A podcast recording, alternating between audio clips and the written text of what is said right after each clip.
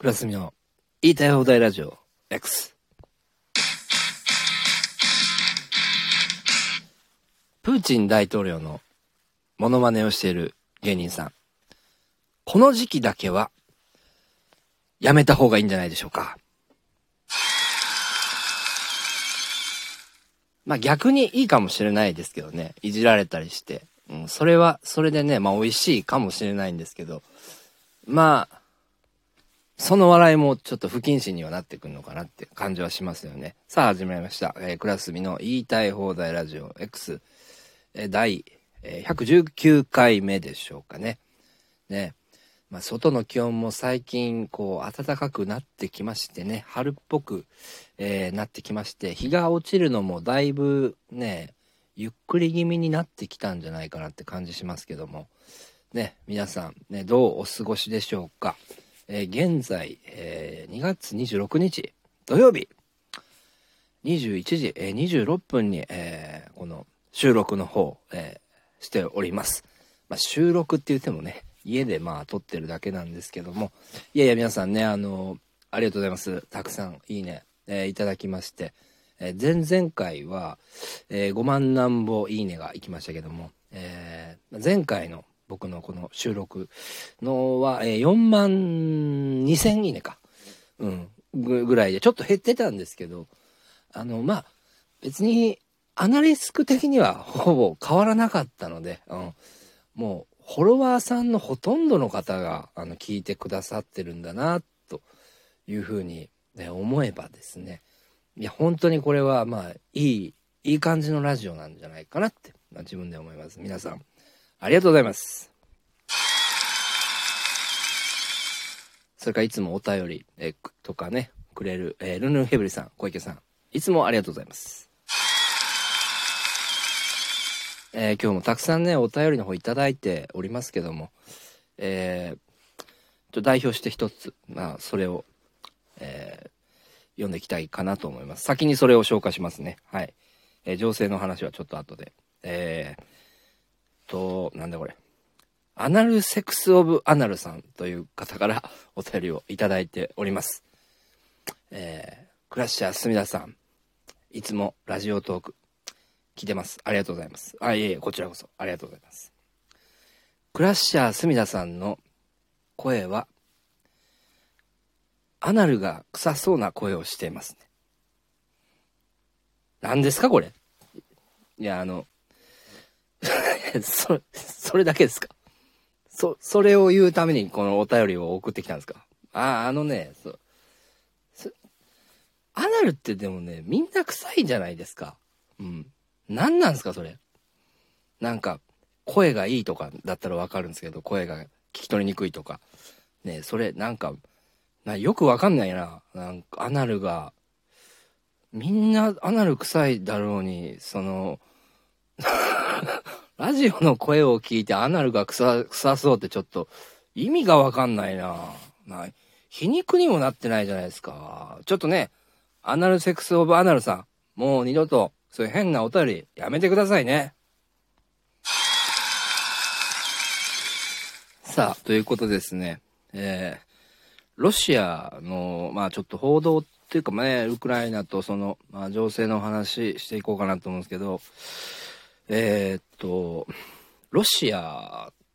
の、まあ今、えー、めちゃめちゃこう、プーチン大統領、ロシアって叩かれてますよね。うん、すごく。で、まあ報道を見る限り、うん、ちょっとやばいなという感じで、ロシアのやってることは、そういうふうにまあ受け取れると思うんですけど、えー、実際にね、でもこの、日本で放送されてる放送の仕方って、アメリカ寄りのプロパガンダっていうかね、アメリカ寄りの見せ方なのかなって思うんですよね。うん。でロシアが悪い風に、悪い風に脅しちゃってるっていう、えことで。で、まあまあ、さすがにその民間人攻撃をしてる映像とかも流れてくるじゃないですか。ツイッターとかでもそうだし、報道でもやっちゃってるんですけど、それ。でも、プーチン大統領って、民間人には攻撃しないっていう、まあ言ってるんすね。うん。それなのに、えー、その、報道を見ると、実際こう、攻撃されてるっていうのが流れてきますよね。それってちょっとおかしいんじゃないかなと、うん、思うわけですね、僕は。国のトップの人の言うことをいきなり破るかっていうね、その軍人が。うん。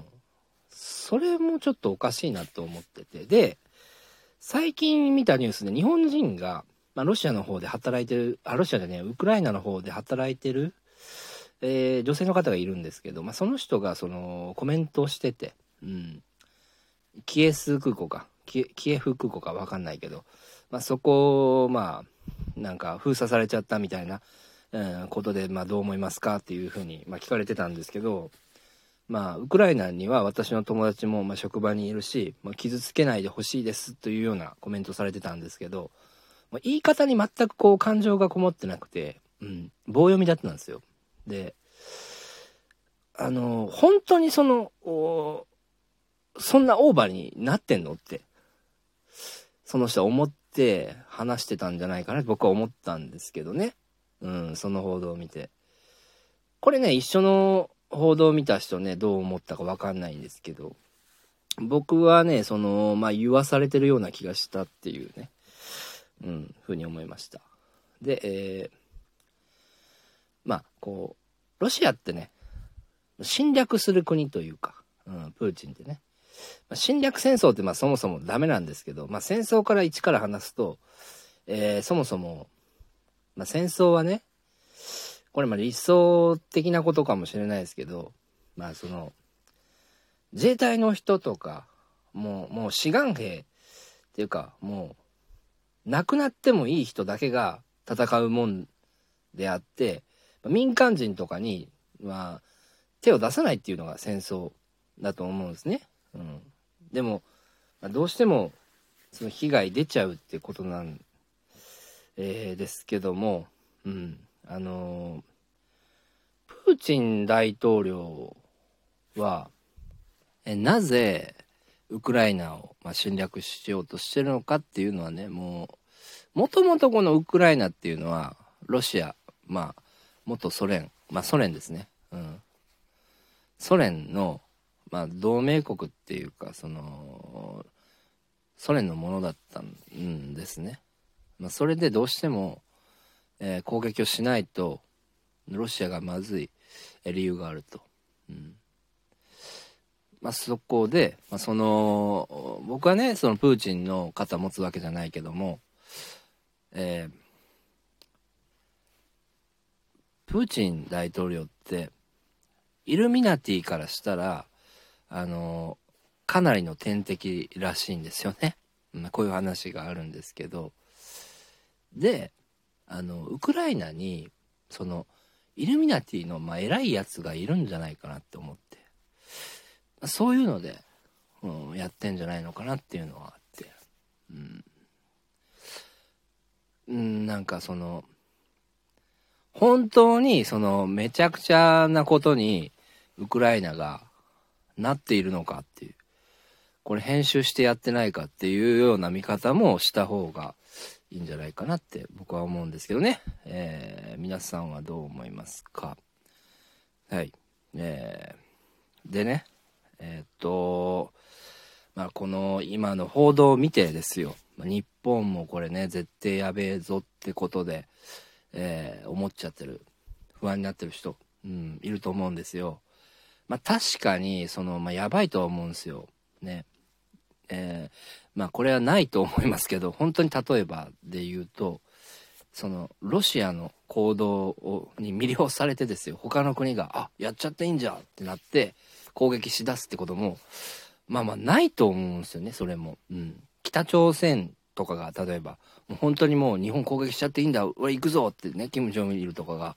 なるってこともまあまあないとは思うんですよ。多分小さな小競り合いみたいなことあるとは思うんですけど、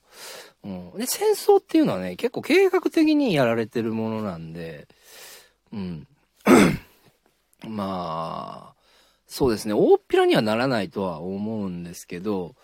ただその、僕が、えー何回か前のこの収録の方でお話しした比較三原則の話なんですけどね。日本って、まあ、